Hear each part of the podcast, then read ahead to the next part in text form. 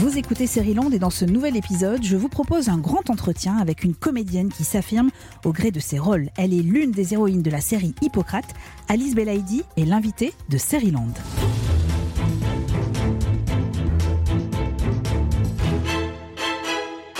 Je m'appelle Eva et au cours des derniers mois, deux séries françaises ont d'ores et déjà marqué ma vie de sérivore en 2021. Thérapie sur Arte et Hippocrate sur Canal+, Soigner les âmes et Soigner les corps. Deux séries qui brillent par la qualité de l'écriture, de la réalisation et grâce aux comédiens et comédiennes qui portent ces récits contemporains. Dans Hippocrate, une actrice s'impose en cette saison 2, s'affirme, illumine nos écrans et embue nos regards. Alice Belaïdi, provocatrice d'émotions, cela pourrait être le titre d'un documentaire consacré à celle qui m'a offert des fous rires incommensurables dans la série Working Girls, m'a fait réfléchir dans le bureau des légendes et m'a bouleversé dans Hippocrate, la série de Thomas Lilti. Comment Alice Belaïdi choisit ses rôles? En sort-elle indemne à chaque fois? À quoi rêve-t-elle aujourd'hui? Ou à qui d'ailleurs? La vie rêvée d'Alice Belaïdi, c'est maintenant dans Seriland. Seriland, épisode 74. Bonjour Alice Belaïdi. Bonjour.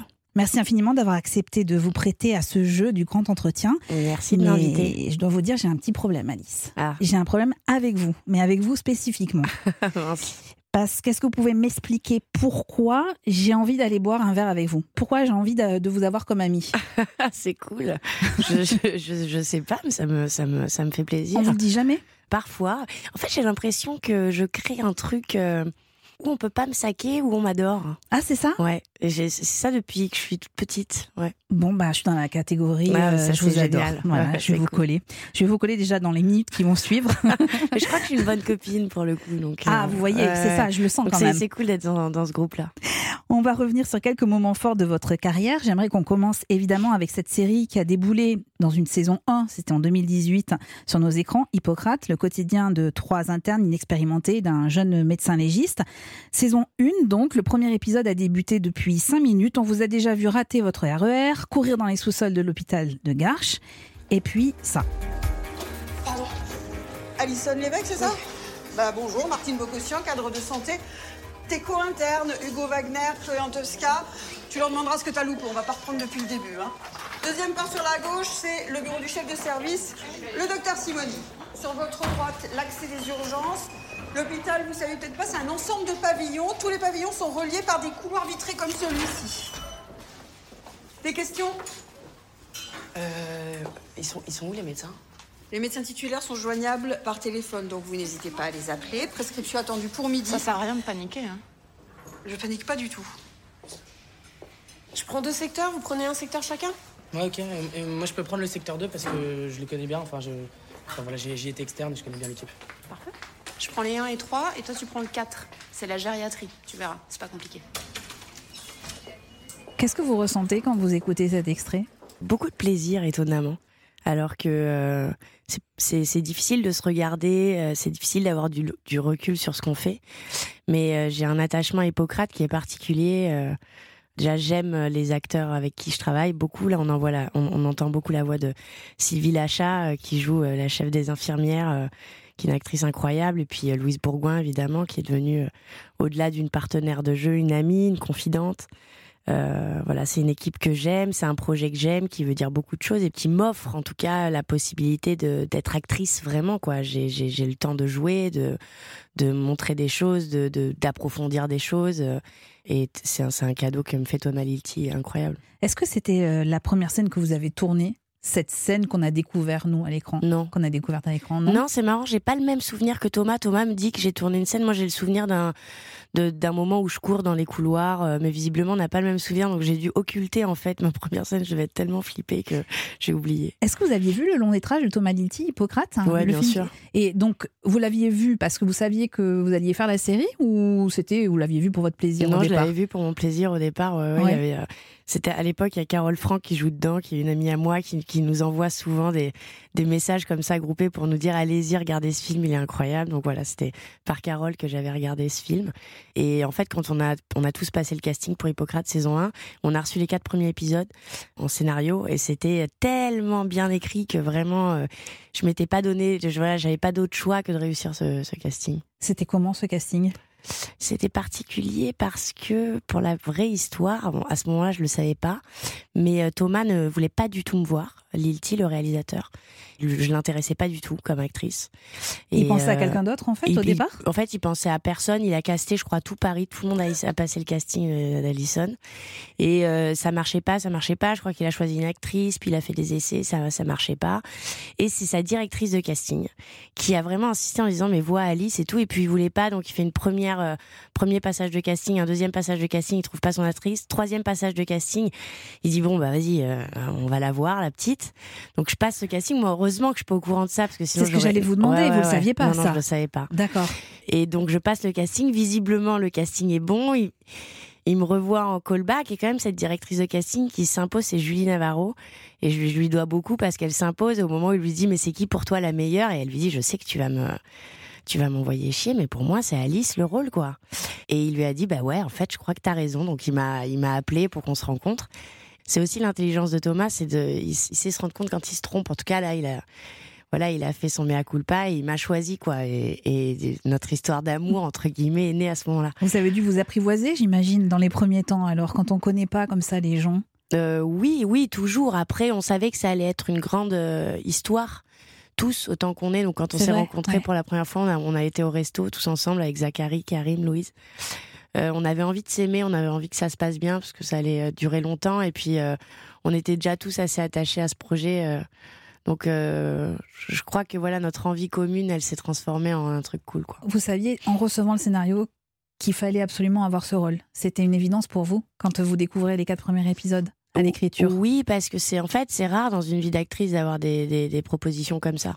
Moi, je viens du théâtre, j'ai fait beaucoup de voilà, de théâtre classique. Je, je, débarque avec mon Molière, c'est un peu une niche. Je, je, me sens un peu crédibilisée dans le métier. Et puis après, je fais beaucoup de comédie. Donc, pof, tu repasses dans un dans un style euh, où on te, catégorise un peu la grande gueule, machin, alors que j'ai fait en fait plein de trucs et tout. Et puis d'un coup, je me dis, bah, même ce mec, euh, voilà, Thomas Litti, peut m'offrir aussi euh, un pont vers un autre cinéma, vers d'autres séries, vers un autre univers qui me plaît. Euh, et, donc, ouais, quand je reçois ces scénarios, c'est à ça que je pense aussi. Ouais. Il y a une question que j'adore poser dans Land. Alors, généralement, je la pose aux créateurs, c'est-à-dire les scénaristes ou les réalisateurs, les showrunners. On lui a posé la question à Thomas Lilti comment il choisissait les prénoms et les noms de famille de ses personnages. Et en fait, il m'a pas vraiment répondu. Alors, je me suis demandé si vous, vous aviez la réponse. Est-ce que vous savez pourquoi vous vous appelez Alison euh, Lévesque? Bah non, après je m'appelle Alice et le nom de le nom de jeune fille de ma mère c'est Levesque. Alors je me suis, dit, je sais pas, c'est peut-être parce qu'inconsciemment il a travaillé C'est mon ange gardien qui lui a tapé sur l'épaule. Je, non, non, non, il nous a, il nous a jamais euh, dit pourquoi on s'appelait comme ça. Ça vous est arrivé de batailler avec euh, des scénaristes ou des réalisateurs sur euh, le choix des prénoms et des noms de famille?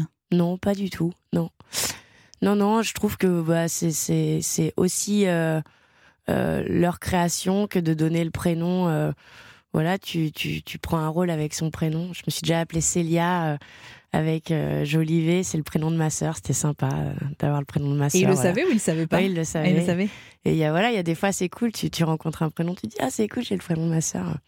Et enfin voilà, ouais non c'est. Et puis après, parfois tu les oublies. Euh, il y a parce que bah finalement le personnage vit au-delà de son prénom en fait. Donc il y, y, a des prénoms qui m'ont ouais, il y a des prénoms de mes rôles que j'ai même oubliés. Alors 2018, je le disais, saison 1 d'Hippocrate, on a dû attendre trois ans pour la saison 2 qui a débarqué cette année. Et euh, tout débute avec une scène absolument incroyable puisque les urgences sont inondées. Première conséquence, les malades vont s'entasser euh, dans des salles. Votre patient qui était admis en médecine générale se retrouve à côté d'un homme qui est lui en urgence totale et qui est pris en charge par l'équipe d'urgentistes. On écoute la scène. Ça va monsieur Mignon? Oui Désolée de vous avoir laissé comme ça, on a eu un petit problème. Oh là là, vous êtes tout froid là. Vous n'avez pas froid C'est vous qui avez froide. Ah oui. Monsieur, vous m'entendez Monsieur, vous m'entendez Monsieur, monsieur, vous m'entendez Monsieur, vous savez, vous êtes il va convulser, prépare-moi une ampoule de rivotrine. Monsieur, restez avec moi. Restez avec moi. Monsieur, restez avec moi. Igor, dépêche-toi. Igor Laisse tomber. C'est bon, c'est bon, j'ai. Vous inquiétez pas, monsieur, ça va bien se passer. Hein? Faut pas s'inquiéter. Monsieur, restez avec moi monsieur, monsieur. Attention, laisse-moi passer, laisse-moi passer. Tiens-le. Tiens-le mieux que ça. Monsieur. Une guedelle. Une guedelle, vite Vite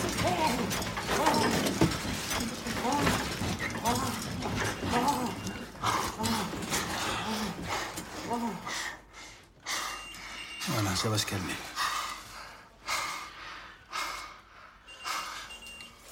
Monsieur, vous m'entendez là Oui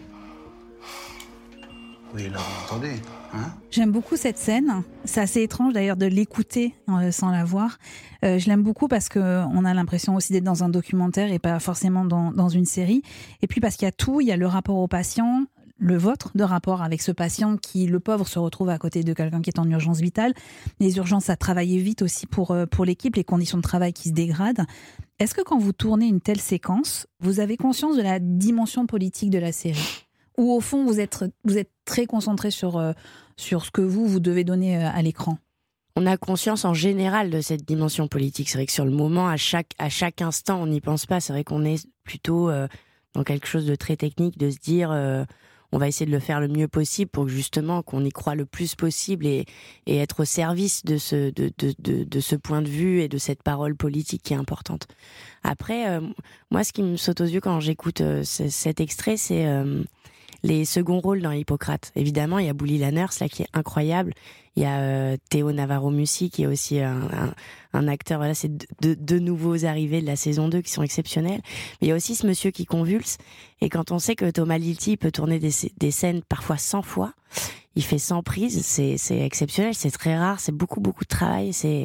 Donc c'est vrai que quand on a un texte comme ça à jouer, c'est déjà très compliqué, mais quand tu dois convulser, c'est euh, c'est des gens qui viennent comme ça pour une journée qu'on voit à peine et euh, qui donnent tout euh, pour la série et ça nous aide énormément en fait. Et et je sais que le dévouement et et le super niveau de tous les acteurs figurants euh, silhouettes dans Hippocrate que Thomas prend le temps de caster, de choisir. Euh, c'est exceptionnel pour nous. C'est des vrais partenaires de jeu incroyables. Vous savez, je l'ai pas du tout cru quand il m'a raconté qu'il faisait entre 80, 90, 100 prises pour la même séquence. Personne ne le croit. Personne ne le croit. on va pas y croire à chaque fois. Je t'en supplie. Je me suis demandé, mais d'ailleurs, et, euh, vous venez de m'éclairer parce qu'effectivement, on pense à vous, au travail que ça requiert, mais j'ai pas pensé à cette personne qui convulsait, effectivement, qui est un acteur, hein, donc qui a dû convulser une centaine de fois. Je sais pas dans quel état il a terminé, ce pauvre monsieur. Mais je me suis demandé si Thomas Litti n'essayait pas quelque part de vous mettre dans un état d'épuisement qui est proche de celui en fait du personnel hospitalier. Je crois qu'il est pas du tout, il a pas ce côté pervers Thomas, il essaie ah, pas mais inconsciemment quasiment. Hein, mais, mais, en plus je crois pas. Évidemment qu'on s'est posé la question. Des fois, moi, je, je, l'appelle Abdelatif Keshi, je lui dis, t'es pas obligé de me mettre dans des états comme ça. Je suis actrice et tout, donc ça là, c'est notre vanne un peu à tous les deux. Mais au contraire, en fait, je crois qu'il veut toujours mieux, toujours mieux, toujours mieux, toujours mieux à l'image. C'est pas que sur nous, hein, il fait pas sans prise que pour nous. Souvent, il nous dit, t'es pas, il y a, bah, y a, y a, derrière ça marche pas, la machine n'était pas. En fait, il veut que tout soit parfait, que euh, son cadreur, on soit, euh, voilà. Et, et en fait, ça demande énormément, énormément, énormément, énormément de prise pour qu'au montage, on soit justement dans cette vérité-là. Et c'est pas pour nous mettre dans un état, parce qu'en général, euh, au bout de la centième, on n'en peut plus. Mais on oui. est épuisé. Et puis souvent, il, voilà, il, remotive les troupes, il, il nous remet dedans, allez-y, on y va, on continue. Et puis des fois, c'est tellement long qu'on fait la pause repas, et puis on y retourne après. Donc il y a un truc comme ça qui où on s'installe dans des séquences, c'est hyper long. Mais en même temps, à chaque fois qu'on rentre chez nous le soir, on est très fatigué, mais on sait que on a rentré une séquence et qu'elle est au top, quoi, et qu'on est en train de faire un truc super quali, qui raconte quelque chose de vrai. Et il a raison de faire ça. C'est très dur à, c'est très dur, mais, mais moi, je suis à, je, je, je, suis à fond dans cette technique des alors. Justement, est-ce que vous pensez que c'est tout ça, c'est tous ces efforts-là qui font que cette saison 2, je vous le dis sincèrement, mais je, suis très à l'aise, puisque je l'ai dit aussi à Thomas Litti, est, est largement au-dessus de la saison 1 qui était déjà formidable euh, euh, oui. Vous n'en avez pas l'impression peut-être vous? Peut-être si, que c'est si, pareil? Si, franchement, on est, on est, on est, on adore cette saison 2 et on trouve qu'elle est au-dessus, mais parce que euh, pour plein de raisons, je crois, parce que bah, déjà parce que Thomas, euh, il avait déjà huit épisodes dans les pattes et qu'il savait exactement ce qu'il était en train de faire, qu'il s'est mis du coup, les, la saison 1 était on, on, avait été super bien reçue. Je crois qu'elle était déjà super et, et il avait pas du tout envie de faire une saison 2 en dessous. Il avait justement envie de faire une saison 2 euh, meilleure parce que pour lui, c'est le but. C'est-à-dire, si on fait une autre saison, c'est pour qu'elle soit mieux. Donc euh, voilà, là, s'il nous prépare une saison 3, faut s'attendre à ce qu'elle soit euh, exigeante et, et, ultra travaillée. Donc, euh, et vous êtes partante, évidemment. Bah évidemment, bien sûr, évidemment. C'est, c'est comme je le disais, c'est un, un super cadeau dans une vie d'actrice d'avoir d'avoir un projet comme ça et puis surtout d'être si fier de porter un projet, d'en parler, de, de, Pourquoi? Pourquoi d'être aussi fier de ça? Bah déjà en ce moment, c'était déjà le cas en saison 1 de découvrir le monde hospitalier, les gens qui le font et d'être fier de les représenter. Mais encore plus aujourd'hui, quoi. Je je veux pas faire de la politique bébête, mais quand je vois que le truc le plus important, euh, c'est de donner de l'argent à la police, euh, racheter des blindés euh, aux militaires et toujours pas payer les gens qui sont en train de, de galérer depuis deux ans et encore deux ans, enfin c'est plutôt 20 ans dans les hôpitaux qui donnent leur vie pour nous, pour nous soigner et qui en fait n'ont pas les moyens de le faire et que voilà, je me, dis que bah, parfois, c'est irréel quoi, et de leur donner la parole et de pouvoir se mettre dans leur pompe et essayer de le faire avec euh, talent, amour, euh, vraiment bienveillance et, euh, la finalité de tout ça ce soit Hippocrate, j'en suis très fière, c'est très cool. Tous les mots que vous venez de citer, on va les entendre en fait dans un autre extrait que j'aimerais qu'on écoute ensemble. En fait, il y a deux extraits. Euh, ces deux extraits qui m'ont particulièrement ému. Alors, j'en ai déjà les larmes aux yeux, voilà.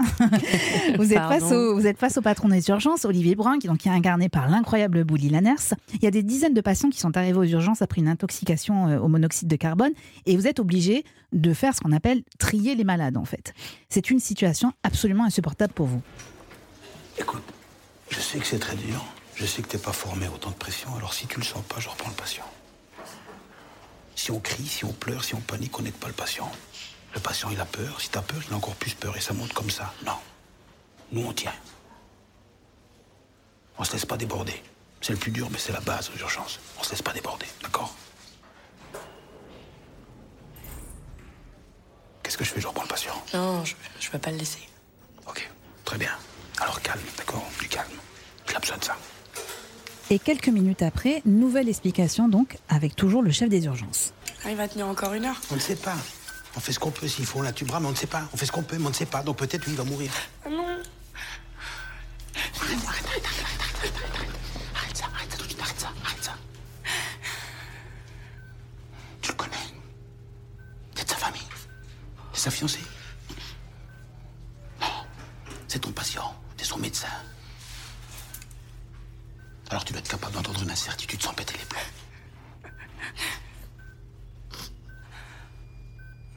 T'es médecin. Tu restes à ta place.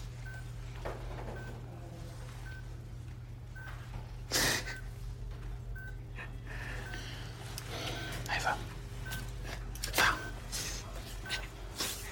Alors on vous entend pas beaucoup Alice Belaïdi dans cette scène, mais parce que tout est un jeu de regard, notamment entre vous et Bouli Lanners, entre le docteur Brun et vous. Est-ce que vous pouvez me raconter le tournage de cette scène? Est-ce qu'elle a été euh. aussi éprouvante pour vous que nous qui la regardons ensuite? Ben, En fait, les scènes où on pleure avec euh, Thomas Lilti, elles, sont éprouvantes parce que, comme je, vous le disais, euh, il tourne énormément et ça on s'épuise quand on, pleure. À un moment, on n'a plus de larmes et puis on a ce mal de tête que voilà, quand on a beaucoup pleuré, on est dans cet état. Et à un moment donné, j'y arrive plus je suis épuisée, je suis asséchée de larmes. Et on reprend la séquence et euh, on est encore sur moi, les caméras sont sur moi, les caméras ne sont pas encore retournées sur Bully la nurse.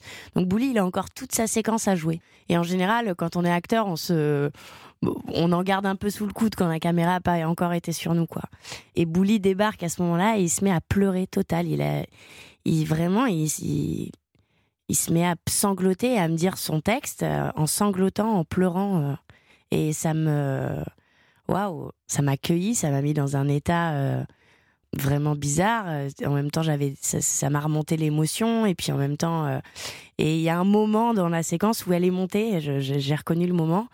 Et en fait, ils se sont dit à l'oreille avec Thomas, euh, euh Bouli est allé voir Thomas en lui disant mais Je veux bien aider Alice, je peux, je peux aider Alice, vu qu'elle n'arrive plus à faire monter l'émotion, je vais l'aider. Et, voilà. et ça, c'est Bouli Lanner, c'est c'est ce partenaire d'une générosité incommensurable. Voilà. Pardon pour la question qui va peut-être vous paraître un peu bébête, mais euh, à quoi on pense pour euh, avoir une telle émotion, surtout quand on doit faire euh, sans prise? Ça dépend des moments de la vie.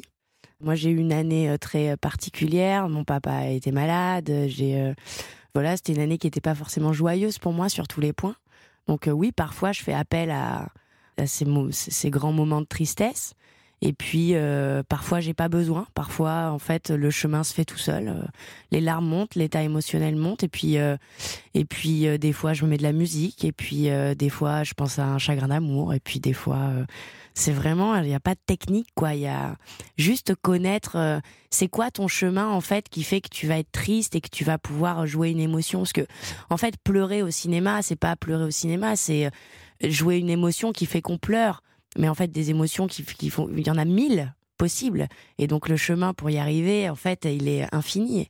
Et ça qui est génial quand on est acteur c'est que euh, découvrir tous ces cheminements là pour arriver à faire passer une émotion, en fait, c'est euh, c'est infini, quoi. Je me dis jusqu'à mes 80 ans, je, m'amuserai à trouver des, euh, des, des techniques. Pour trouver cette émotion-là que nous on ressent aussi, parce qu'effectivement, vous n'êtes pas en train de pleurer à chaudes larmes, en fait. Euh. Enfin, il n'y a pas une effusion de de, de larmes quand dans cette scène-là. Non, de toute façon, on essaie de pas être pathos ouais, dans, dans Hippocrate, jamais. Ouais, ouais. justement d'être dans l'émotion vraie, en fait. Et l'émotion vraie, alors c'est n'importe quoi parce que ce mec, il est pas en train de mourir. Je suis pas médecin, c'est un faux hôpital enfin tout ça, et on le sait quand on est en train de le faire. On mais, oublie parfois?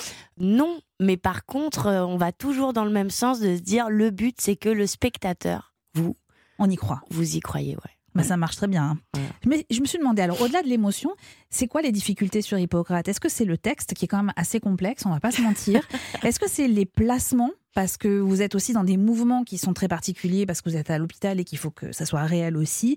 Est-ce que c'est, euh, ben oui, la gestion des émotions parfois qui a été le plus compliqué pour vous? Non, alors le placement non parce que pour le coup on a euh, on a une équipe technique qui bon c'est très cadré hein, évidemment on a des gestes très euh, spécifiques donc euh, mais on a étonnamment beaucoup de liberté en fait. C'est-à-dire que dans ce cadre, on a très peu de marques au sol, par exemple. Je sais pas si ça parle aux gens, mais quand on est acteur, on, a, on nous met des marques au sol sur lesquelles on doit s'arrêter pour être pour ne pas être flou, pour être dans la lumière ou voilà. Ce serait dommage, oui. Euh, voilà, c'est des, des, réglages comme ça très techniques en fait qui parfois nous nous empêchent d'évoluer, de jouer comme on, on, en aurait envie. Et euh, Thomas déteste ça. Lilti, euh, il, il, a envie de nous nous euh, il nous cadre évidemment, mais dans, dans voilà une forme de liberté. Donc c'est pas ça le plus difficile. Je pense que pour moi le plus difficile c'est les horaires, c'est le la masse de travail en fait, parce que finalement le texte, euh, à part quand il y a des moi il y a des mots que j'arrivais même pas à lire, genre hyperbilirubinémie. Je me dis j'arrive même pas à le lire. Je, comment je vais faire pour l'apprendre celui-là? Mais euh, donc ça à la limite bon une fois que voilà tu t'y colles, tu passes quelques heures dessus et puis voilà quoi. Et puis c'est une c'est comment comment on dit c'est une habitude en fait. Le cerveau est habitué à prendre des textes. Mais euh, mais ces horaires les ces horaires fous quoi de, de... ouais c'est sans prise là. C'est des c'est des exercices des challenges d'acteurs de dingue il faut être en forme, j'imagine, physiquement. Ouais, ouais, total. Après, nous, notre chance, et Thomas, il nous le dit souvent, parce que voilà, nous, on tourne beaucoup, beaucoup, beaucoup, mais on tourne pas tous les jours. C'est-à-dire que moi, je peux tourner lundi, mardi, jeudi, vendredi, ou euh, mercredi, jeudi, vendredi, et j'ai eu un week-end de quatre jours, euh, parce que c'est Zachary Chasserio, parce que c'est Karim Leclou qui s'y colle. Par contre, l'équipe technique, eux, ils y sont tous, les, jours. les jours, tout le temps, quoi. Donc c'est vrai que pour eux, c'est vraiment, c'est un marathon, un vrai marathon avec un Thomas Lilti qui leur hurle dessus, il nous a raconté. Donc je peux le dire. ça lui arrive ouais, de, crier. Est-ce que vous gardez un accessoire euh, de ce tournage? Est-ce qu'il y a un truc que vous avez ramené chez vous? Ouais, deux. J'ai mon stéthoscope et j'ai euh, ma, mon petit badge. Et alors, est-ce qu'Alison, elle est encore en vous? Est-ce qu'on se débarrasse facilement de la d'un personnage quand on finit le tournage? Est-ce que vous êtes du genre à ça coupe, voilà, ça y est, c'est fini, je rentre chez moi et elle n'existe plus? Si elle existe, bien sûr qu'elle existe, elle est là. Après, ça coupe. Oui, enfin, c'est voilà, c'est le, c'est le, propre de notre métier, c'est-à-dire que. mais il y en a qui n'arrivent pas à le faire. Mais ça rend malheureux. Et eh oui. Parce que c'est un tout, en fait. Alison, c'est pas Alison toute seule. Alison, c'est Alison avec euh, Hugo, avec Chloé, euh, avec euh, l'équipe, avec la le régisseur qui vient me chercher le matin, avec Alison, c'est tout ça. Donc c'est vrai que quand tu retournes dans ta vie et que t'as pas de régisseur qui vient te chercher le matin, que t'as pas Thomas Litti qui te crie dessus, bah tu te sens seul euh, et, perdu quoi. Donc moi je retourne dans ma vie justement pour euh, bah voilà, j'ai mon chien, mon chat, mes amis, ma guitare, euh, ma famille, mes bouquins, mes, mes balades dans Paris et je reprends ma vie quoi. Et après bah Alison, elle existe parce que les gens la font exister à travers moi aussi. Et en fait, c'est ça qui est génial c'est qu'elle vous appartienne à vous eh maintenant. Comment on se l'accapare aussi. Ouais, c'est ça. Et il paraît que vous êtes euh, pas très patiente d'une façon générale, enfin surtout sur un tournage. Ça dépend. Mais comment vous faites pour Parce que j'imagine que ça requiert de la concentration quand même, hein, le rôle d'Alison. On est d'accord Ouais, si. Enfin, je suis pas. En fait, c'est terrible de pas être patient quand tu fais du cinéma parce qu'en fait, tu dois être, tu fais que attendre. Donc c'est comme si j'avais choisi un métier qui m'a pas fait pour vous, ou qui m'apprenait, qui m'apprenait la patience. Non, on va dire que je suis euh, impulsive j'ai une tendance à allez ouais on y va euh, on se concentre on se enfin et comment vous faites pour et vous je suis faillotte oh, surtout donc euh, ça veut dire quoi faillotte bah par exemple si on demande le silence s'il faut se mettre en place et machin moi j'ai envie qu'on se mette en place et qu'on soit dans le silence j'ai j'aime je je, je... Ah, j'ai pas, trop la patience sur les plateaux, quand on est acteur, on a le temps, on est là, on traîne, on nous attend, on machin, on rit. Et moi, j'ai un côté euh, impatiente avec ça, en fait. J'aime bien. Euh, il m'appelle Lafayette, de toute façon, Thomas. Voilà. Il paraît que vous avez eu de gros fous rires quand même sur le tournage, malgré la gravité euh, de la situation. Surtout un, en fait. Un où j'ai vraiment mis mal tout le monde parce qu'en fait, j'ai ri pendant au moins une heure, quoi. Donc c'est terrible, en fait, parce que au début, l'équipe comprend et tout. Et puis après, surtout dans les journées comme ça, c'est l'enfer. Mais et vous savez même plus pourquoi, je suis sûre. bien sûr que si. Ah, vous savez pourquoi, Mais sauf que si vous nous le racontez, nous, ça on va, pas comprendre. C'est ça. Ouais, c'est nul. C'est en plus c'est ça qui est nul. Ça... Il faisait très chaud, on était très fatigués, donc on avait tous enlevé nos costumes pour euh, les. On fait beaucoup beaucoup de répétitions, donc euh, on peut répéter pendant une heure. Donc en fait, t'enlèves ton haut, c'est des, des, des, des tissus très épais. Donc avec Louise, on est en soutif, les mecs ils ouvrent leurs chemises. Enfin voilà, c'est vraiment, euh, c'est, puis on est en famille quoi. On est, on a plus beaucoup de pudeur entre nous, donc voilà, on est à moitié à poil sur le plateau. Et donc il y a Bully Lanners qui arrive et il a, il a, sa chemise ouverte, il est tout tatoué comme ça, et il a deux pêches, les, les, fruits dans la poche comme ça, et il arrive et en fait il est censé s'accroupir pour euh, réanimer une dame, et en fait il s'accroupit au mauvais endroit, et il s'assoit sur le visage de cette dame, et en fait il remonte son pantalon et donc ça lui ça lui moule un peu bah, l'objet, et en fait je vois donc cet objet euh, sur le visage de cette dame qui qui s'étouffe comme ça un peu euh, sous bouli et d'un coup je me retrouve en fait dans un, vieux porno allemand euh, voilà avec ses pêches dans la poche et tout. Et lui, il capte pas trop ce qui se passe. Et en fait, mais j'ai, mais j'éclate de rire. Et, ça y est, on m'a perdu fin de journée pour Alice, quoi. Donc voilà, en, soi, je pourrais juste rire et dire, ah, il lui a mis ah un peu ses couilles sur le visage. Mais... en fait, mais en fait, tout ça prend beaucoup trop de, de, de, de, place dans ma journée, quoi. Et donc, euh, jusqu'au moment où on dit, bon, ben, on sort Alice du cadre. C'est impossible, c'est ingérable, en fait. C'est, je comprends. Je m'excuse encore auprès de toute l'équipe euh, pour ce fou rire débile. Mais je crois qu'il y a eu aussi un autre truc qui n'était pas euh, censé être géré. Il n'y a pas une dame qui est venue accoucher? Euh, Elle a accouché sur le, parking ouais, de, de l'hosto. Ouais. Mais ils n'ont pas eu le temps de la, de la rentrée. En fait, euh, on, était, on était en pause clope dans la, le fumoir et qui donne sur le parking de l'hôpital. Donc on voit un mec complètement flippé avec sa qui appelle comme ça. Donc euh, je sais pas, les sages-femmes, les infirmières, je sais pas, sortent de la maternité. On est juste à côté d'une maternité. En fait, ils la sortent de la voiture. Et bon, bah visiblement, ils ont pas eu le temps de la rentrer, donc ils l'ont mis sur le parking, ils l'ont accouché sur le parking. Euh, et nous, on était là, on fumait la clope, donc on n'osait pas trop regarder. En même temps, on était éblouis euh, par, euh, par ce qui se passait. C'était un, très beau moment, quoi. Voilà, les tournages d'Hippocrate, c'est quand même, euh, c'est quand même quelque chose, quoi. Franchement, faut pas avoir peur. Et est-ce que, euh, je pense qu'on vous a déjà posé mille fois la question à Alice Belaïdi, mais est-ce que ça fait partie de ces rôles où vous vous dites si demain je dois changer de vie, pourquoi pas infirmière, médecin, soignante Impossible, impossible parce que déjà c'est tellement pas considéré comparé au à ce que ça demande, à l'investissement, la, la, passion qu'il faut pour faire, euh, pour être soignant en fait, pour euh, voilà soigner les gens, c'est toute leur vie et, et, en fait ce qui est terrible pour les gens qui travaillent là-dedans, c'est que on leur donne pas les moyens de soigner et donc c'est insupportable. Je serais incapable de faire ce qu'ils font. Je suis très très admirative. Et pourtant, vous avez, vous, vous êtes occupé de personnes âgées, non, dans, dans vos multiples petits jobs? C'était mon, ouais, c'était l'un de mes pires jobs quand j'étais jeune, ouais, ouais. En fait, je, je pour me faire des sous. Euh, je devais garder la nuit, en fait, euh, être là dans l'appart, regarder la télé. Hein, les, les, les, très vieilles personnes étaient là au cas où elles, elles sonnaient ou elles avaient besoin d'aller aux toilettes. Voilà. Et j'étais euh, trop jeune pour faire ça. C'était l'angoisse totale. Je ne savais pas. Euh, puis même rentrer dans l'intimité de ces gens, c'était très difficile pour moi. Et j'ai abandonné mon poste une nuit. Je suis rentrée en plein Mistral. J'habitais à Avignon à l'époque. Je suis rentrée en plein Mistral chez moi. J'ai abandonné cette pauvre dame. Et ouais, ouais, j'ai fait plein de petits boulots un peu à la con. Hein. Oui, mais qui forme aussi. Ouais, bien sûr. Est-ce qu'on est-ce qu'on se souvient aussi de tous ces moments-là quand on prépare un rôle? Justement, on parlait tout à l'heure de où est-ce qu'on va chercher l'émotion, où est-ce qu'on va chercher tout ça, mais ça fait peut-être aussi partie de tous ces bagages, ces, ces jobs en question. Oui, après, euh, d'où je viens, en fait, je. je Inconsciemment, pas- parfois. je Parfois, pourrais c'est pas l'oublier en fait c'est Mhm. tellement ce que je suis en fait vraiment je évidemment que je me suis embourgeoisée je vis dans le marais euh, je je, je gagne euh, très bien ma vie euh, je voyage enfin j'ai- j'ai- je me je me paye des super belles fringues d'où je viens et où je suis euh, j'ai évidemment parcouru un chemin mais je, je je ne peux pas oublier d'où je viens c'est tellement ce que je suis encore malgré tout Il y a hum, ce rôle d'infirmière qui vous colle quand même un peu à la peau parce que vous aviez déjà endossé la blouse blanche dans une autre série culte.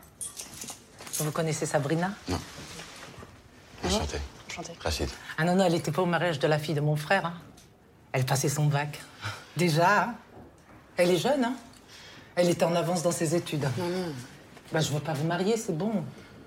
Elle est infirmière. C'est bien. Et vous Vous avez quelqu'un? Désolée j'ai des ordonnances à faire Alors, j'ai pris cette, euh, cette scène parce que c'est la saison 2 du Bureau des légendes et c'est la première fois qu'on vous voit à l'écran dans le Bureau des légendes. Vous êtes Sabrina, vous tentez de faire revenir votre frère qui est parti en, en Syrie. Face à vous, dans cette première scène, un certain Mehdi Nebou qu'on connaît, qu'on commence à très bien connaître parce qu'il est le flic dans HPI, donc la série à succès de TF1 Ah oui. en ce moment.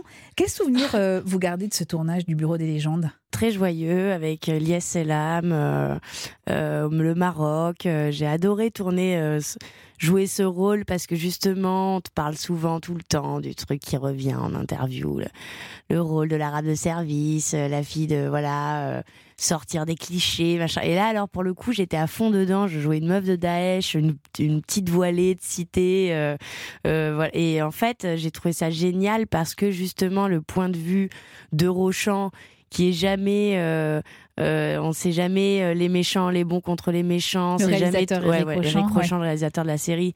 C'est jamais euh, tout noir ou tout blanc. C'est voilà sa vision de tout ça est tellement intéressante et euh, que j'étais ravie de faire partie de cette série. Puis avec euh, Jonathan Zakai, avec toute cette équipe qui était euh, qui était super. Donc c'est un très bon souvenir. Et alors là, pareil, des castings aussi à passer pour, euh, pour être accepté? Euh, oui, un, ouais, ouais, un casting avec Eric Rochant à l'époque. Et en fait, vraiment, je suis allée en me disant, quand j'ai lu le truc, je me dis, c'est pas du tout pour moi. Déjà, je parle très, très mal l'arabe. euh, Je. Vraiment, je, je, contrairement à Hippocrate, vraiment, j'y allais pas du tout euh, gagnante. Et en fait, bah, je- Ça a marché. Ça a marché, ouais, c'est marrant. Vous parliez tout à l'heure des, des rôles un peu stéréotypés. Est-ce qu'on vous en a beaucoup proposé? Moi, j'ai l'impression Pas que plus vous. que ça. J'ai l'impression que vous avez toujours fait ce que vous aviez envie de faire. Alors peut-être que vous en avez refusé plein, mais. euh, Oui, si, j'en ai refusé plein, mais en fait, euh, moi, dans ma vie, moi, moi, je me pose pas cette question. Je m'appelle Alice Belaïdi, je suis, je suis née d'une famille de métis. euh, culturellement, on a tellement de choses dans ma famille, je suis tellement nourrie de plein de trucs. Je me pose jamais cette question d'où je viens, qui je suis. Est-ce que je dois représenter une minorité ou une communauté en particulier Non, mais c'est le regard des autres, en Bah, fait. C'est pour ça que je exactement vous ça. posais la C'est à question. chaque fois ouais. ça, en fait. Et, euh, et vu que j'ai un agent de cinéma qui se pose pas ces questions-là non plus avec moi, on n'a jamais construit la carrière. Alors, bah, des fois, je, je reçois des rôles euh, qui sont clichés, mais en fait, je les prends pas parce qu'ils sont pas bien. J'ai- c'est pas- Je les prends pas, pas, pas parce que c'est le rôle d'une arabe ou d'une fille de cité, ou c'est juste parce que c'est cliché, que c'est pas bien. Que c'est pas Le- forcément bien écrit, voilà, ouais, que ça correspond voilà, pas. le jour où ce sera le rôle d'une arabe de cité génial, voilà, au contraire, je suis, je suis ravie de le faire. Mais alors, qu'est-ce qui vous fait dire oui en général à un rôle? Alors, euh, de plus en plus euh, le côté humain. Ouais. Parce que c'est là où je suis le plus heureuse, en fait. Mais alors, ça veut dire que vous avez tendance à tourner avec des gens que vous connaissez? Ou, ou, euh, de plus en plus, ouais. Ouais. De plus en plus que je connais ou que j'aime. Là, par exemple, je tourne en ce moment euh, euh, Les Papillons Noirs d'Olivier Abou pour Arte. C'est- pas que ça, évidemment, c'est un super scénario, le réal est super, mais c'est Nicolas Duvauchel qui a le rôle, qui joue le rôle de mon mec. C'est mon ami depuis 10 ans, on n'avait jamais tourné ensemble. Ça a compté dans la, dans la balance de me dire, je suis ravie d'avoir un partenaire que je connais, que j'aime, avec qui ça va être facile. formidable. ouais. Et qui est en plus un formidable acteur, en plus, de surcroît. Votre Votre rôle en quelques, en quelques mots pour nous appâter, pour euh, nous donner envie de vous attendre le- sur les écrans d'Arte? Le, le pitch, c'est l'histoire d'un euh, jeune auteur qui va retrouver euh, un, un vieux tueur en série. Donc c'est Nicolas Duvauchel et Nils Aristrup. Et euh, du coup, cet auteur va essayer d'écrire l'histoire de ce vieux tueur en série. Et donc, on va passer par plein d'époques, plein de flashbacks, etc. Et, euh, donc, c'est vraiment un thriller hyper noir, euh, vachement bien écrit. La, la réal est incroyable. On a vraiment affaire à un vrai artiste, Olivier Abou, qui est vraiment un réalisateur euh, génial. Et moi, je joue la petite amie de, de, de Nicolas qui est là. Et voilà, c'est très, c'est très spoiler si Alors, jamais. Donc voilà, Non. donc je peux pas en dire euh, trop. Ça suffit. Mais c'est super dark et en même temps très poétique à la fois. C'est vachement bien. Je suis hyper contente de faire ça. Bon, mais vous êtes en tournage d'ailleurs, vous avez pris le temps de venir nous voir alors que le tournage est toujours en cours. Ouais, on est en On tournage. vous en remercie euh, infiniment. Est-ce que le téléphone sonne euh, un peu plus depuis la saison 2 d'Hippocrate? En fait, il sonne pas plus, mais je sens que euh, on me trouve bonne actrice. Ça me fait plaisir, en fait. Ça me fait parce que en fait, voilà, les gens me trouvent bonne actrice dans Hippocrate. Donc en ce moment, c'est ça qui ressort. Peut-être que je vais sortir un truc nul dans six mois. Et c'est- voilà, c'est ça qui est génial dans ce métier, c'est qu'on remet tout à zéro à chaque fois. Bon, ben en ce moment, merci Thomas Lilti, euh, grâce Ah, mais à vous toi. êtes trop chou, la façon dont vous le dites, j'aurais aimé que j'aurais aimé vous filmer à ce moment-là. Parce qu'on sent qu'il y a toute la modestie aussi quand vous le dites. Je le dis pour les gens qui nous écoutent, vous n'êtes pas là en train de vous dire je suis bonne, quoi. C'est pas ça. Non, mais non, mais parce, parce que en- voilà, on est en fait dans Hippocrate, on nous dit ça tous. Vous êtes tous bons et c'est vrai. Zachary. Chasserio, Karim Leclou, Bouli Lanners, Louise Bourgoin. Moi, quand je les vois, mes partenaires, je, je, je parle pas de moi, hein, je parle vraiment d'eux. Je me dis, waouh, putain, ils sont bons, quoi. Ils sont super bons. Et si le, le public se dit ça de moi en ce moment, parce que je fais partie de cette série où effectivement les acteurs sont vraiment bons et tout, bah voilà, ça me flatte, ça me plaît, je suis hyper contente. Mais je connais la réalité de ce métier et surtout, je sais que bah rien n'est acquis. On n'est pas un grand acteur dans tout ce qu'on fait. Donc peut-être que bah, demain, je ferai un truc moins bien. Et ce sera. En ce moment, je profite vraiment Vous avez bien raison. de, euh, bah, voilà, de, de ce succès. Et, euh, et on a, en tout cas, on a beaucoup travaillé pour. Donc euh, voilà, on, est, on est très heureux. quoi. Vous l'avez compris, Alice Lady, moi j'étais, vous m'avez vraiment ému dans le rôle d'Hippocrate. Et puis surtout, vous m'avez valu quelques fous rires en 2014. Mais au point que je ressens encore le mal de ventre que j'ai eu à force de rire devant une série qui s'appelle Working Girls, qui est une série qui retrace le quotidien de femmes salariées dans une entreprise, avec au casting notamment, je suis obligée de les citer parce qu'elles sont Allez-y, absolument formidables, sont. Laurence Arnay, Blanche Gardin, Claude Perron, que j'aime tellement, Vanessa David. Et puis donc il y a deux pépettes, deux standardistes absolument horribles. On est au premier épisode de la saison 1, entrée en matière. Ah, génial.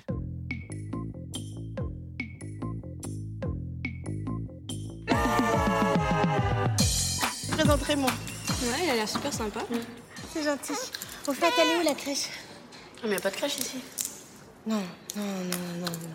Euh, avant que je parte, on avait voté. Ah ouais, mais il y a eu un mot de contre après. Les gens flippaient rapport au bruit, l'odeur. Mais ça va, on n'est pas des putes, on va te le garder, ton petit, ton petit machin. Raymond Vraiment, ouais. Non, non, mais ça va, je, je vais pas abuser, je, je vais l'emmener avec moi. Non mais t'es dingue. Déjà Karine est complètement dégoûtée que ton remplaçant soit parti. Enfin, et c'est vrai qu'il était canon, hein, Thomas. Quand elle a su que tu revenais, on a cru qu'elle allait se tirer une balle dans la tête carrément. ah mais t'inquiète Allez, file On va te le faire kiffer, nous, le petit Gontran. Vous êtes donc Sophie, standardiste, et votre acolyte Clémence Faure et Sophie aussi. Sophie et Sophie, c'est un duo qui donnera naissance d'ailleurs à un programme court. Euh, caractéristique en plus de la méchanceté, vous mangez à longueur de journée ces petites graines de tournesol qu'on entend. Les pipasses. Les pipasses, voilà. Des kilos, on en a mangé. C'est horrible. On vous voit les cracher évidemment sur. On en a mangé hors, hors prise, on en mangeait C'est tout le temps. vrai. ouais, ouais, Mais vous avez dû vous faire des trous à l'estomac parce Et- que franchement, ça fait hyper mal au bide. Et surtout, on en retrouvait le soir dans nos soutifs. Vraiment, c'était, on avait absolument pas tous ces trucs.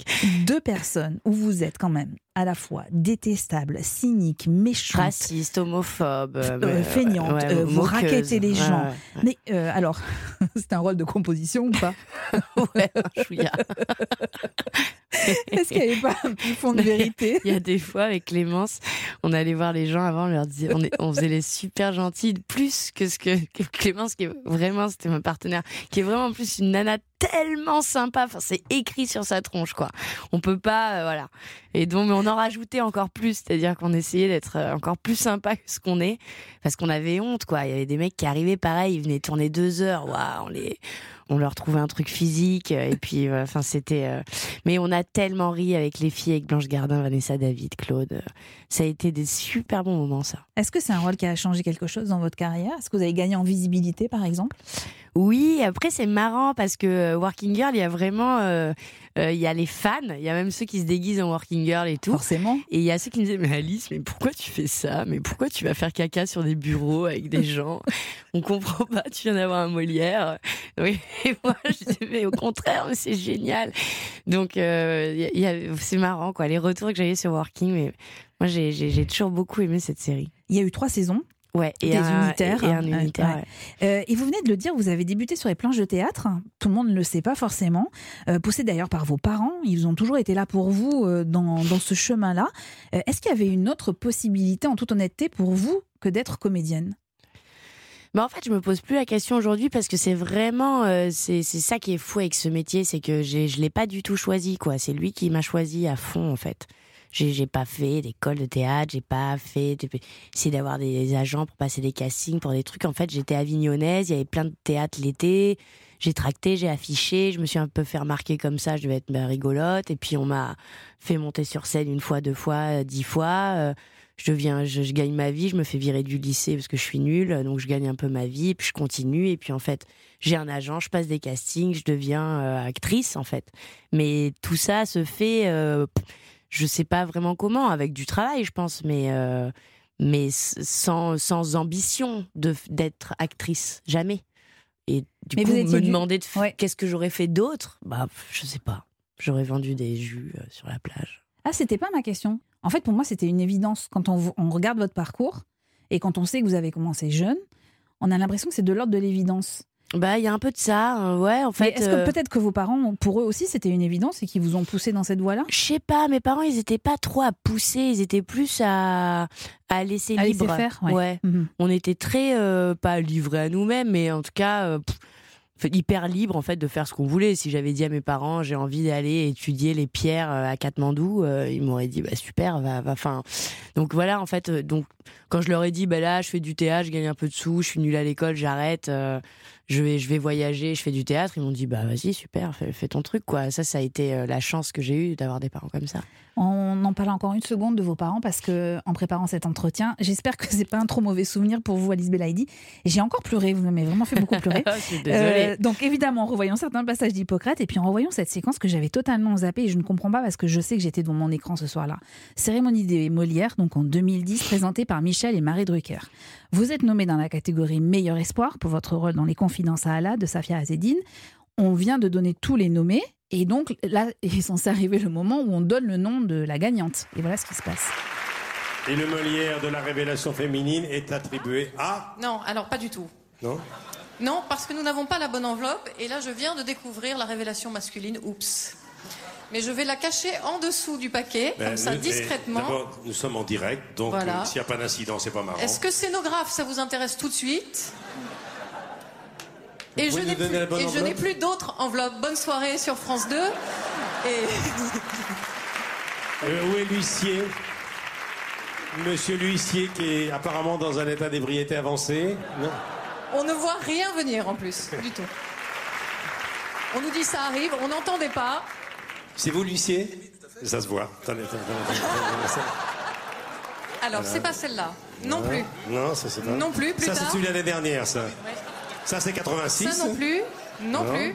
Très bien. Non plus. Non plus. Voilà. Voilà. Alors, le Molière de la révélation féminine est attribué à Alice Belaïdi, confidence à Allah. Merci à tous, merci à, à l'Académie des Molières pour ce prix. Merci au Théâtre du Chêne Noir. Voilà, depuis que je suis petite, je suis là-bas. Je te remercie Gérard pour tout. Vous savez que ce soir à Avignon, on est très heureux.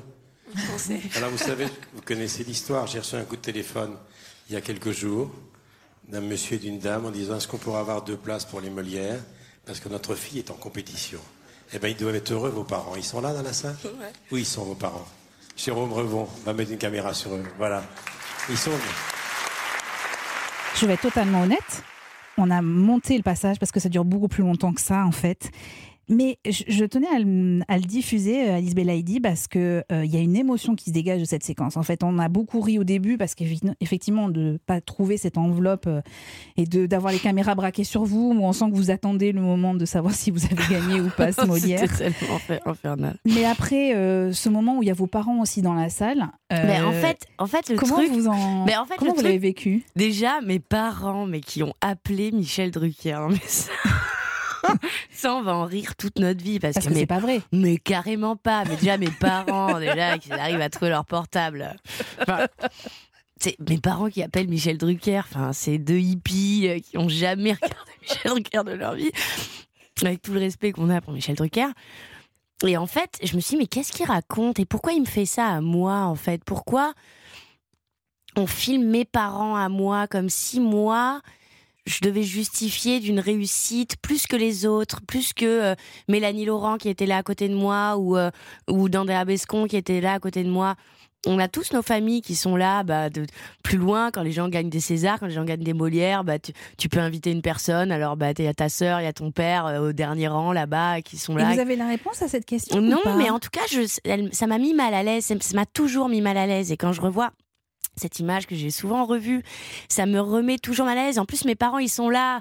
Ils savent pas, on les a pas prévenus qu'on allait les filmer. Donc, ils sont là. euh, ils, sont en train de pleurer parce qu'ils sont hyper fiers, hyper heureux pour moi. Et, euh, et, et, et en plus, je suis plutôt très discrète. Euh, je- le seul truc que je partage, c'est mon père qui joue de la guitare parfois sur mon Instagram. Mais sinon, je suis très, très discrète avec ma famille, mes sœurs et tout. Elles ont pas du tout envie, c'est pas du tout leur vie, euh, être euh, les médiatisées ou quoi que ce soit et tout. Et, et en plus, qu'on raconte que mes parents aient appelé Michel Drucker pour avoir des places, alors que non, j'ai eu des places comme tout le monde. Enfin, je suis pas là. Alors, si on, si on exclut ce côté euh, complètement mythomane de Michel Drucker, voilà, on va dire les choses comme elles sont. Après, oui, mes parents me touchent, évidemment. Non, non, mais même au-delà de ça, de- de- d'avoir un, un Molière, vous êtes jeune comédienne à ce moment-là, d'avoir un Molière, j'imagine quand même que ça. Au-delà de la fierté, il, y a un- il y a- il doit y avoir un truc très profond. Euh, Ouais. Vous dites, je me suis pas trompée, c'est, c'est, voilà, je, je suis là pour de bonnes raisons. Ouais, ouais, je sais pas. Je, je, je... En fait, j'ai toujours eu le syndrome un peu de l'imposteur, je crois, quand même. Encore aujourd'hui, en fait. Donc, euh, mériter ce Molière, je sais pas ce que ça veut dire. Quand Blanche Gardin, elle prend un Molière, elle le mérite parce que. Et pourquoi que- pas vous? Bah, parce que parce que moi c'est pas mon texte parce que c'est pas ma mise en scène parce que je suis jeune que je comprends rien à ce qui se passe que que oui peut-être que je suis euh, bonne actrice à ce moment-là et que je crée de l'émotion chez les gens et qu'on me donne un Molière pour me féliciter. C'est magnifique et je les remercie. Mais euh, j'ai rien euh, révolutionné je je, je... c'est pour ça que je cite Blanche parce que bah voilà quand on lui donne ses Molières c'est parce que d'un coup elle a inventé un truc euh, c'est un génie quoi qui qui et ça a beaucoup de sens. Alice Belaïdi, vous remontez quand sur les planches? Ah, c'est même pas je- une question de oui ou non, c'est quand est-ce que vous remontez sur les J'aimerais bien bientôt, j'aimerais bien. Après, c'est tellement d'investissement, c'est tellement euh, euh, de temps. Tous les projets qu'on m'a proposés, euh, justement ce côté humain de me dire allez on part ensemble, re un seul en scène, pff, franchement c'est dur. C'est dur, ouais. Parce Mhm. que bah, alors franchement ça a été magnifique. hein. J'ai fait le tour du monde avec ce spectacle, ça a été magnifique et tout. Mais bon bah t'es solo quoi quand même. hein. Donc euh, j'aimerais bien remonter sur scène avec des gens, mais euh, mais avec une équipe avec qui j'ai envie effectivement de partir euh, faire le tour du monde et faire une tournée et de jouer des mois à Paris et tout. C'est beaucoup beaucoup d'investissement, mais mais je le referai c'est sûr. En 2010, quand euh, vous êtes sur scène pour jouer cette pièce, est-ce que vous vous souvenez de quoi vous rêviez à l'époque? Je parle pas forcément professionnellement, mais Je crois que ça n'a pas beaucoup changé. L'accessibilité au bonheur, je crois. Que c'est à peu près ce qui m'a. Très jeune, dès mes 18 ans, euh, euh, ça a été ma carotte, en fait, dans la vie. Encore aujourd'hui, je crois. Alors, ça se. Évidemment, ça, ça, ça- c'est d'autres choses. Que plus tu vieillis, ben après, c'est. euh, avoir les meilleurs copains et puis après c'est être euh, la, la cool du collège et puis après c'est euh, kiffer ton premier job et puis là après c'est euh, aimer ton mec tes gosses enfin voilà bon voilà dans la vie. Mais en tout cas c'est l'accessibilité au bonheur. Mon métier me le donne beaucoup. Mes amis aussi me le donnent beaucoup. Ma vie mes animaux, euh, mes voyages, ma famille. euh. Donc euh, en fait, je crois que ce dont je rêvais à l'époque, c'est à peu près ce dont je rêve aujourd'hui. Ben, on vous souhaite que ça soit votre rêve encore pendant de longues années. hein. Moi, j'aimerais euh, mourir avec ce même rêve d'avoir envie d'être heureuse, en fait. J'adore ce sentiment-là. Est-ce que la musique fait partie de cet équilibre qu'on cherche? Ouais, à fond, la musique, la lecture. Bon, alors on va finir en musique. Ah, génial. Est-ce que vous êtes plutôt ça, chanson très entendue dans Hippocrate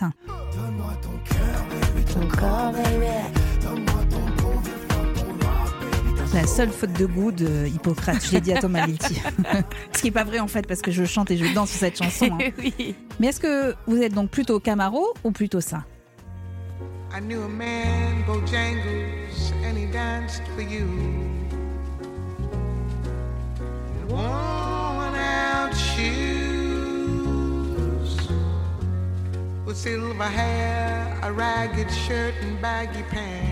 Mr. Bojangles, Nina De Simone. Nina Simone, bah ouais, bah évidemment. Il paraît Ah, que c'était votre fantasme d'adolescente d'être D'être Nina, Simone. ouais, toujours un peu, ouais. Ouais, j'aurais aimé être une chanteuse. Mais pas une chanteuse. euh, une chanteuse, quoi. Ouais, pas Maria Carey, quoi. Ouais, bah, quoi Encore que, hein, oui, franchement, méchante. franchement, Je Maria retire ce que je viens de dire. Maria Carey, époque Daydream, euh, Ouais, excusez-moi, mais. euh, Oui, mais Nina Simone, c'est pas pareil. Ah ouais, ouais, elle envoie. On est d'accord. ouais, ouais, c'est un truc de ouf. Ouais. Si euh, vous deviez euh, faire un biopic, le réaliser ou jouer dedans, est-ce que ce serait celui de Nina Simone ou d'une autre personnalité que vous avez en tête? Euh, ah, c'est marrant, je me suis jamais posé la question de ça. Euh, oh, je sais pas, ouais, un Bob Marley, ce serait cool, je pense. En fait, euh, les 40 ans, là. Ouais, ouais, ça, Ouais, va, c'est peut-être une bonne idée. hein. Ouais. Mais qui pourrait jouer ça? Ce serait un truc de ouf. Mm. Ah, ça va être la question. Ouais, ça pourrait être cool, ça. Ouais. Bon, ben, on sera mais là. je hein, pourrais pas mais- jouer Rita, je pourrais pas jouer euh, la mère de Damian non plus, qui était quand même la Miss Univers anglaise, euh, grande blonde. Je suis pas sûre qu'il y ait trop de rôle pour moi dans ce film. Bah, vous mais, le euh, réaliserez Ouais, voilà, par exemple. Vous aimeriez? Réaliser le. Un le- film. Ouais, oui, oui, réaliser, ouais, à fond. Ouais, ouais, ouais. Vous Ouais. allez y arriver Oui, je pense, ouais, ouais, carrément, c'est ça. Mais ça aussi, c'est l'accessibilité au bonheur. On, on trouve des trucs qui nous rendent heureux. Mais est-ce que ça veut dire que vous écrivez, par exemple, en ce moment? Ça peut, ça peut le faire, ouais, carrément. Vous Ouais. écrivez en ce moment Oui, j'écris. Voilà. Mais j'écris depuis longtemps, en fait. J'écris Ouais. depuis longtemps. euh, euh, voilà, avec j'ai j'ai écrit pour Vincent Maraval euh, des, des- un, un film. euh, j'ai voilà, des choses qui se font, qui se font pas et tout ça. Mais euh, c'est vrai que pendant que je tourne pas, souvent j'écris. J'en parle pas beaucoup parce que c'est Oui, parce que c'est des projets et on ne sait pas ce que ça donne. Voilà, c'est ça, ça, ça, et- si ça va vivre ou pas. et en puis fait. en plus, Ouais. c'est pas forcément des projets euh, que, que j'écris pour Oui. moi, que je porte, etc. C'est vraiment un, voilà. En tout cas, j'écris avec euh, toujours avec la même co-scénariste qui est Nadia Lagdar. Qui, elle, pour le coup, c'est vraiment son métier et c'est euh, elle m'apporte beaucoup, beaucoup là-dedans et j'ai- j'ai- j'aime beaucoup bosser avec elle. Donc ouais, on écrit en ce moment. Donc on vous attend pour la saison 3 d'Hippocrate. hein. Les Ouais. deux premières saisons sont sur mycanal.fr. On vous la recommande évidemment. On vous attend au théâtre. on vous attend aussi dans les prochains films. Puis on vous réinvitera pour Papillon Noir évidemment, qui Ah, est à, à voir euh, bientôt. Enfin quand je dis bientôt l'année prochaine, en tout ça. cas euh, sur Arte. Merci infiniment Alice Belaïdi. J'ai toujours envie d'aller boire un verre avec vous. Le Hippocrate. Ça bientôt. Hippocrate, le bureau des légendes des Working Girls sont disponibles sur MyCanal. Si vous voulez rire, je vous recommande aussi Terrible Jungle. J'allais dire Jungle, mais c'est Terrible Jungle. C'est jungle. Et pas Jungle. Mais on peut dire Voilà. jungle, hein, c'est classe. jungle. Ter- Terrible jungle. Terrible Jungle, dans lequel vous donnez la réplique à Vincent de Dienne et Catherine Deneuve. C'est toujours disponible sur SAS. Ça m'a tellement fait rire que je le recommande aussi. Merci Alice Belaïdi. Merci à vous.